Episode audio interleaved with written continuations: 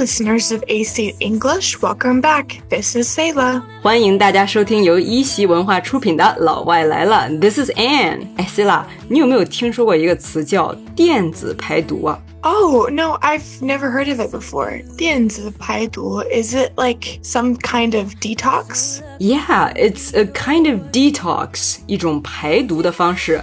我们知道啊，toxic 就是有毒，detox 就是排毒。不过电子排毒可不是一般的排毒啊，这里排的可是电子产品的毒。Mm, okay, so that's a digital detox. I've seen it a few times before on the internet. Yeah, digital detox 是这几年来西方特别流行的用来改善注意力问题的一个方法。Selah，你有没有发现咱们现代人的专注能力真的是越来越成问题了？Yeah，I've definitely noticed that. I think overall our attention span is getting a lot shorter. 咱们的注意力时长 attention span 真的是越来越短了。就比如我在大学写作业的时候啊，真的就是时不时的就想拿起手机来 check 一下。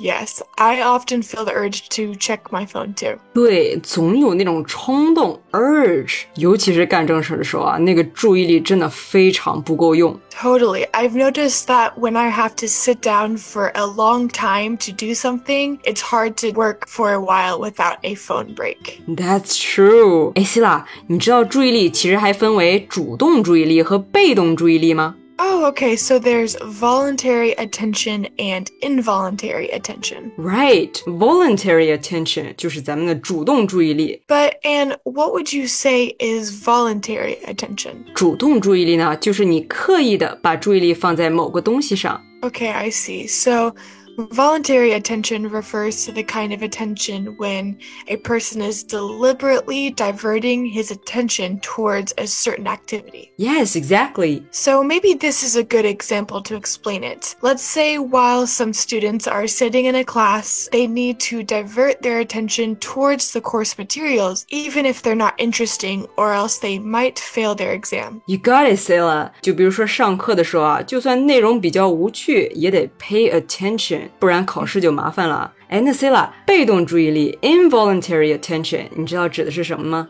Um, I think it's like if you're trying to finish a work project and a message suddenly popped up on your phone and draws your attention away from the project. I think that would be an example of involuntary attention. Would you say that's right? That's correct。被动注意力就是当你在做一个工作项目的时候啊，你手机里突然蹦出来一个信息，哎，结果你的注意力就不知不觉的被吸引过去了。 Mm-hmm. Yes, this one I can totally relate to it. 其实现代社会里最稀 缺的就是有效调动主动注意力的能力。hmm Yeah, we've become so distractible. Yeah, distractible，容易分心。哎，Sila，那为啥现在我们都这么 distractible 呢？I think electronic products have the biggest impact on me personally, and I think electronic devices have infiltrated our everyday lives. 没错，electronic devices 这些电子产品啊，已经渗透 infiltrated 我们生活的方方面面了。在影响我们注意力方面，电子产品是首当其冲的，especially the phones。你知道吗，Selah？、嗯、中医认为啊，手机会偷走我们的神儿。Wow, that's a very interesting statement, but I can definitely get the point. 哎，每次一打开手机啊，我们总是能看到各种的消息推送，这些啊都在偷走我们的这个神儿。 Yeah, we are constantly bombarded with information from TVs, computers, and messages. Yeah，这些从各个地方涌来的这些信息流啊，就像炸弹 bomb 一样，让我们 be bombarded with information，接受着各种信息的这些狂轰乱炸。每个人都 处在一种啊信息严重过载的状态里。Exactly. We are in a state of information overload. 除了刚才我们说啊电子产品会分散我们的注意力以外，我们日常的饮食也在影响我们的注意力。Really? How's that? 比方说，含糖高的食物就会短期的提高我们的注意力。Okay, so you mean foods in high sugar can temporarily boost our attention. Yeah，但是在短暂的兴奋过后啊，随后就会出现注意力的这个下降。 I've had this feeling before. Sometimes after eating foods high in sugar, I feel tired after a while. 嗯，然后如果我们缺乏蛋白质摄入的话，我们的注意力也会下降。Yeah, I strongly agree. And protein is very essential for our daily life and work. 所以平时啊，一定要好好吃饭，注意饮食结构。Yes, for sure. And a balanced dietary structure and nutrient intake is crucial for maintaining attention. 还有一个，当代人们的生活和工作的压力，其实也在影响着我们的注意力。Mm-hmm, this is very true. 适当的压力是好事儿，它会使我们的注意力更集中。Yes, but however, too much stress can also make us anxious and tense, and these negative emotions make it very difficult for us to maintain attention. 对，就是这样的啊。高压会让我们产生负面情绪，反而会让我们无法注意力集中。 Yeah, so are there any tips that can maybe help us improve our attention? Of course. 那我们接下来就给大家推荐几个提升注意力的小 tips。首先，第一个就是刚才我们提到的电子排毒。Yeah, to do a digital detox. I have heard of it before, but how do you do a digital detox? 简单说呢，就是你要在短期内啊，比如说这一天之中几个小时不看手机。Some people can even do it for days. That sounds pretty amazing, but it's difficult for me to go even an hour without looking at my phone. 的确是一开始真的是挺有挑战的，但是在这个期间，你可以用阅读啊、运动啊，还有与家人朋友社交的方式来转移你想 check your phone 的这个冲动。Mm -hmm. Yeah, that sounds great.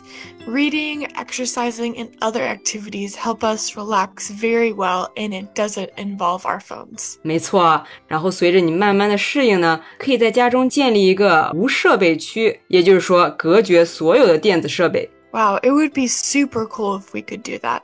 Yeah，和这些电子产品隔绝开啊，就会有大量的专注时间来做一些正事儿了。Mm-hmm, for sure. You'll have a lot more focused time when you're unplugged. I would love to try this method. What is your second tip, Anne? Mm, Sila, have you ever heard of mindfulness before? Mm-hmm. Yeah, mindfulness meditation is very popular on YouTube. Yeah，我在刷 YouTube 的时候啊，看到很多网友在分享他们在做 mindfulness meditation，也就是正念冥想的感受还有变化。It's really amazing. I've heard great things about it. So how do you do it? I've seen many people sitting and meditating for what seems like a long time. 首先呢，就是要先 set aside some time，专门空出来一块时间，然后呢，坐定。But when I'm sitting there like that, I usually have a lot of thoughts. 没关系的，很多人在一开始进行 mindfulness meditation 都会这样。哎，首先呢，把你的注意力啊放在你的呼吸上面，bring your attention to your breath. When thoughts come up in your mind, simply note them. 当你脑中出现这些乱七八糟的想法的时候。 只要注意到它们，然后呢，再回到你的这个呼吸上来，return to your breath。Okay, so when your mind has wandered off, you gently bring it back. 哎，除了上面这两个方法啊，像充足的睡眠以及健康的饮食，也是提升我们注意力的很好的方法。Yeah, we should also make sure we have a healthy lifestyle. 好的，那今天我们的节目就说到这里啊。今天我们聊到的提升注意力的方法，不知道对你是不是有所帮助呢？Yeah, please comment and let us know if you have any more tips for improving your attention. Feel free to share them in the comment section. Thank you so much for tuning in, and this is Selah signing out. This is Anne signing out. Bye for now. See you next time. Bye.